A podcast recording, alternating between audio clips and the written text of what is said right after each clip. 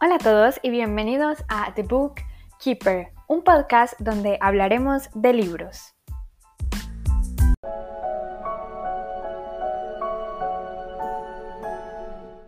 Hoy les traigo el último episodio de este super hiper mega especial de Narnia. Bueno, no puedo creer que ya hayamos llegado hasta el final. Muchísimas gracias, en serio. A mí me encantó hacer cada uno de los episodios, lo disfruté muchísimo.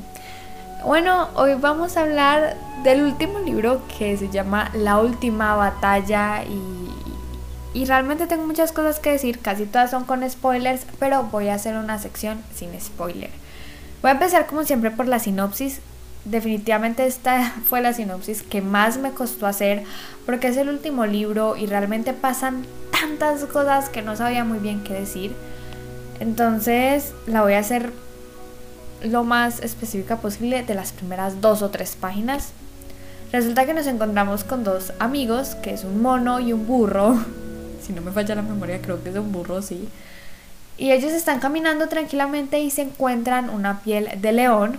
Y al mono se le ocurre la maravillosa, nótese el sarcasmo, idea de disfrazar al burro de león para que actúe como Narnia pues sean ricos y tengan el poder. Y esto desata qué problemas, o sea, mejor dicho, y aquí la historia se enreda y se enreda, bueno, no se enreda mucho, pero ustedes entienden que se vuelve peor la cosa.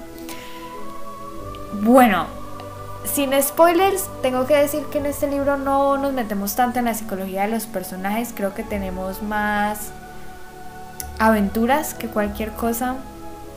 Y esas aventuras nos llevan al final de esta maravillosa saga. Creo que la forma en que si es Luis nos va llevando, nos va explicando cosas que tal vez pensamos que se habían quedado sueltas en la saga, como bailando otras tramas, es espectacular.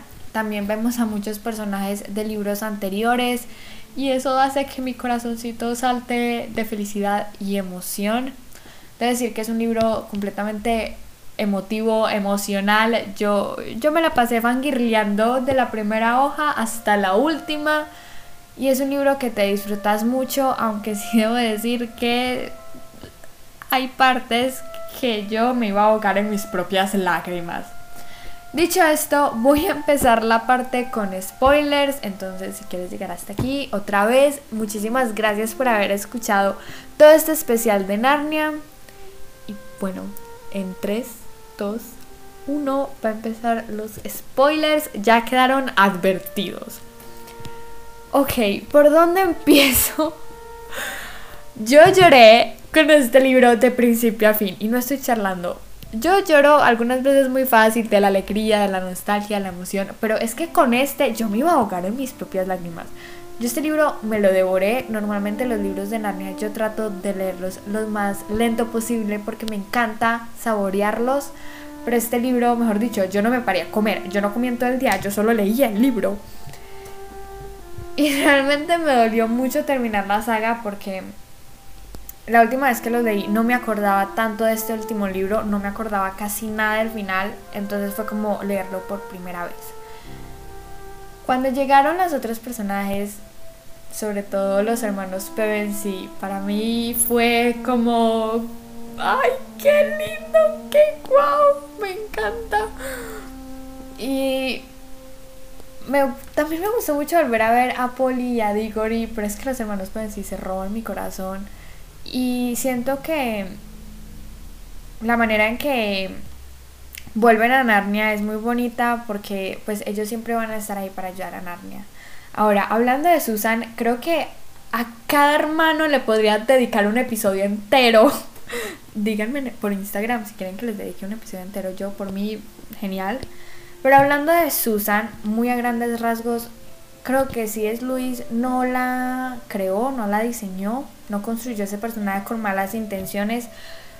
Para nada, creo que es diferente a sus hermanos y eso no la hace más o menos. Es un personaje muy interesante con muchos matices y que es muy complejo, casi tanto como Justas, tal vez un poco más. Y por, digamos que se haya olvidado, entre comillas, de Narnia, eso no la hace un mal personaje.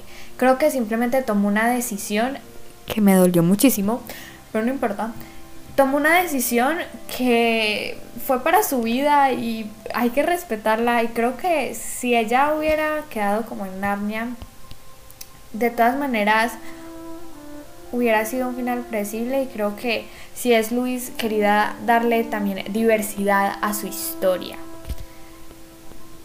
Ok, de los otros personajes creo que ya he hablado mucho, creo que ya tienen bastante eh, mi opinión, entonces no voy a hablar más de los personajes porque pues en este libro tampoco es que nos adentremos mucho en la psicología de ellos.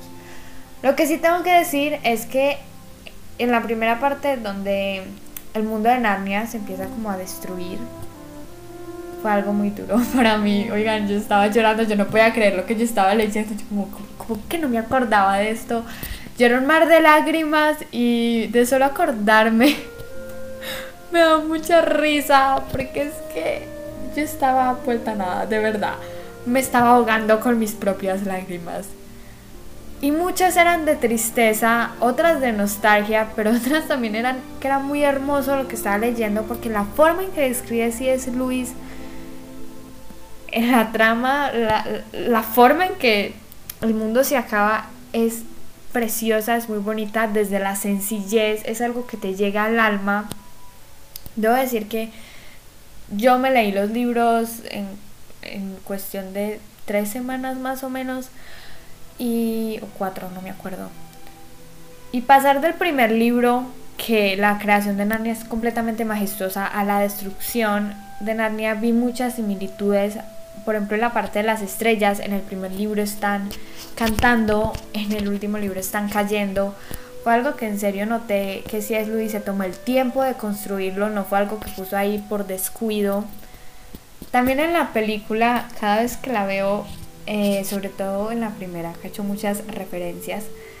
Cuando van a ser coronados, eh, Aslan dice hasta que las estrellas caigan de los cielos y yo lo tomé una referencia directa a ese punto de la historia donde las estrellas estaban cayendo. Yo, oh my god, esto es muy bonito, pero es muy triste. Y bueno, al final, cuando Aslan les dice de la manera más sutil posible que están muertos, oigan, yo exploté en ese momento, yo no podía creer lo que estaba leyendo. No, Jay como, oh my god. Mucha gente cree que este suceso se podría catalogar como Deus Ex Machina es decir, como que si se lo sacó de la manga, como es algo muy improbable, como que sí se lo sacó de la manga, como un problema gigante y se resuelve de la, de la manera más fácil y estúpidamente posible. Pero yo creo que no.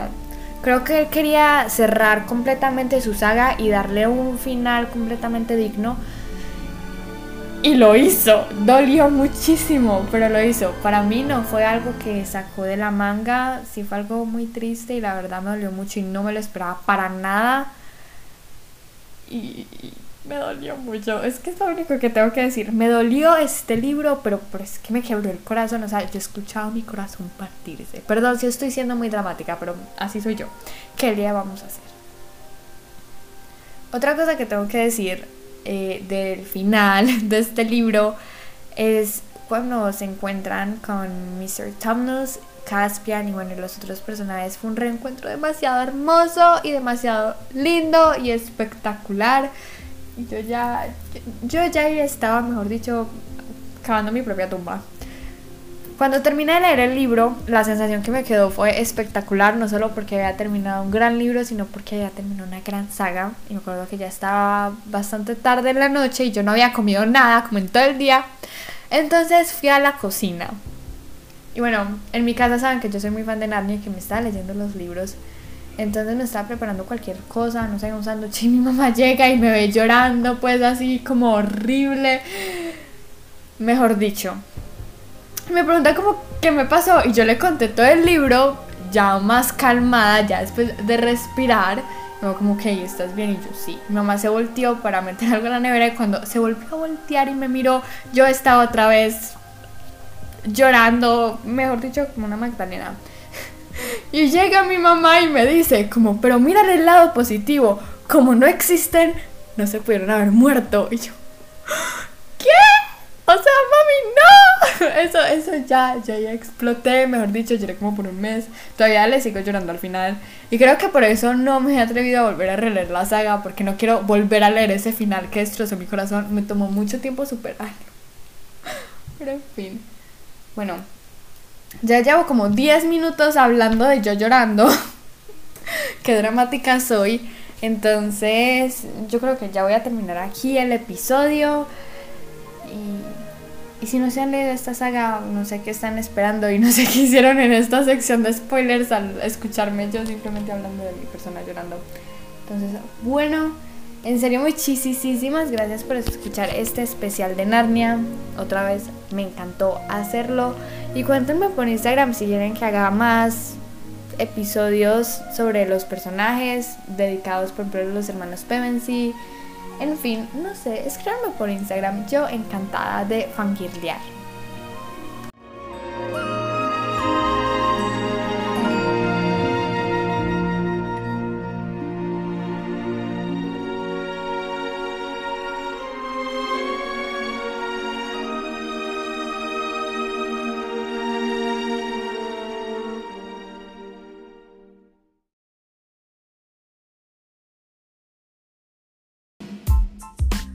Bueno, eso fue todo por este especial de Narnia.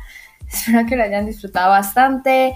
Recuerden seguirme en todas mis redes sociales, en Instagram arroba 2020 y para no hacer este episodio más largo, yo ya me voy y los veo en un próximo episodio. Hasta entonces, chao.